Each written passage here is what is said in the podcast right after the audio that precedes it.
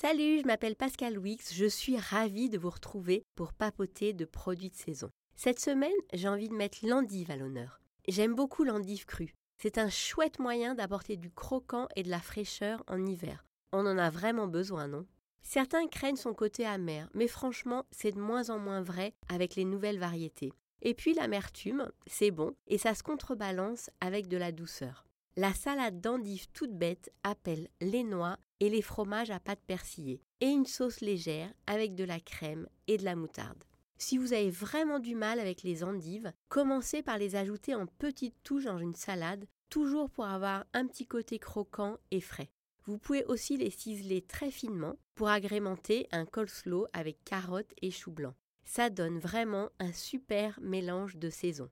En version chaude, je défie n'importe qui de ne pas craquer pour cette quiche aux endives et au jambon. Fendez 7 petites endives et retirez la base un peu dure. Coupez des tronçons de 2 cm et faites-les sauter 2 minutes dans de l'huile d'olive. Ajoutez une cuillère à café de sucre, couvrez et faites fondre à feu doux pendant une dizaine de minutes. Ajoutez 20 cl de crème liquide entière, du curry, de la noix de muscade et faites revenir à découvert pendant 5 à 10 minutes.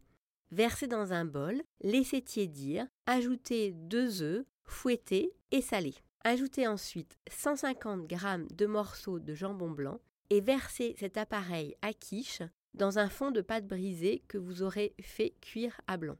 Vous n'avez plus qu'à enfourner la quiche pour une trentaine de minutes. C'est ma tarte préférée en hiver, vous allez adorer. Du moins, je vous le souhaite. Pour d'autres idées, je vous invite à vous balader sur le site 750 grammes. Et sinon, je vous retrouve la semaine prochaine pour de nouvelles idées. Salut